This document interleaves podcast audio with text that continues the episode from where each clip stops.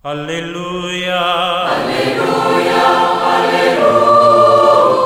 Hola, ¿qué tal queridos amigos? Aquí estamos en esta reflexión en este día domingo, el 14 del tiempo durante el año. Vamos a mirar acá esta hermosísima oración de Jesús en Mateo 11, el capítulo 25 al 30, donde hace una gran alabanza a Dios nuestro Padre. Y así comienza justamente el Evangelio. Te alabo, Padre. Esta importante oración de, del Señor contiene tres afirmaciones fundamentales. Solo el Hijo es capaz de revelar el verdadero rostro del Padre. La segunda afirmación es que la revelación del Padre se abre a los pequeños y se cierra a los sabios. Y tercero, todos los que están cansados y oprimidos pueden encontrar en Cristo alivio. La afirmación central, sin lugar a dudas, que es la primera. Las otras dos le sirven de marco, por decirlo de algún modo, y expresan su contenido.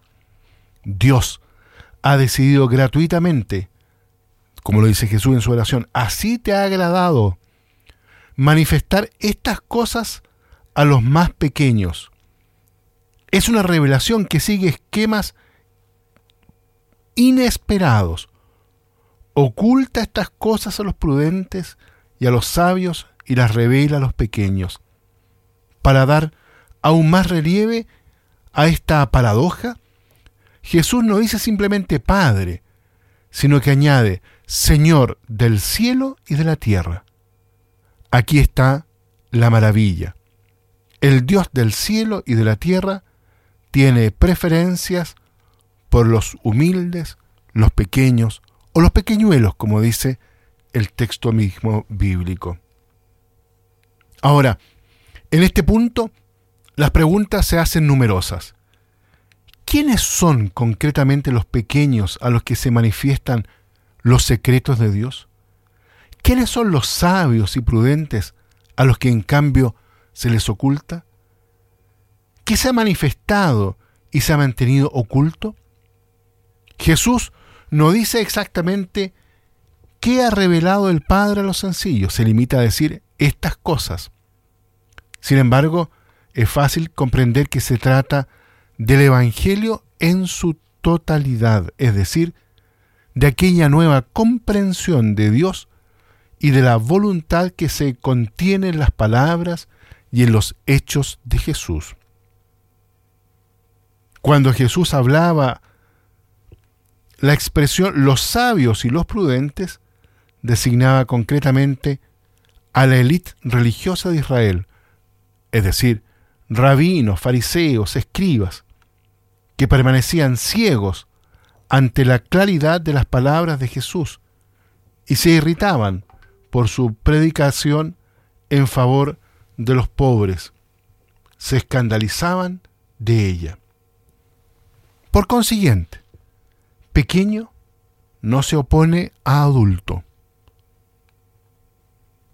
y por tanto no designa a los niños, sino que se opone a sabio y prudente. Pequeño son los hombres sin cultura, así se dice, sin competencia religiosa, sin habilidad dialéctica, sin facilidad de palabra.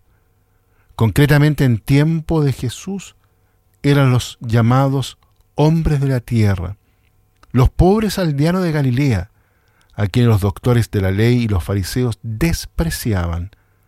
Decían de ellos, un ignorante no puede evitar el pecado y un hombre del campo no puede ver a Dios.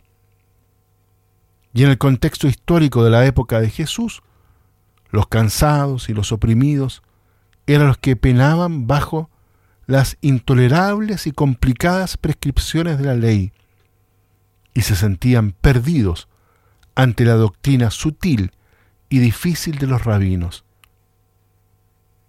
Jesús les invitaba a buscar en otra parte, es decir, en el Evangelio y en el propio ejemplo que Él da, en la verdadera voluntad de Dios, una voluntad sin duda exigente, pero que está al alcance de todos. Para motivar su invitación y ofrecer su ejemplo, se define Jesús a sí mismo como manso y humilde de corazón. Humilde indica la actitud de Jesús, dócil ante la voluntad del Padre, una docilidad interior, libre y querida, es decir, de corazón. Manso indica la actitud de Jesús respecto a los hombres, una actitud rectilínea, valiente, no violenta, misericordioso, tolerante, pronto al perdón, pero al mismo tiempo exigente. Bien, queridos amigos, vamos a dejar hasta aquí la reflexión en este domingo.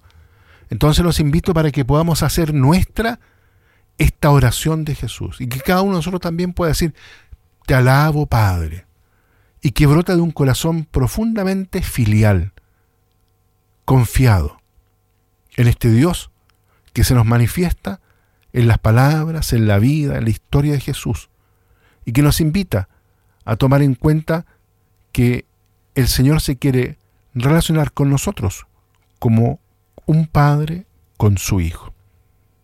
Bien, dejamos hasta aquí la reflexión. Que Dios los bendiga a todos y a cada uno. Aleluya. Aleluya. Aleluya.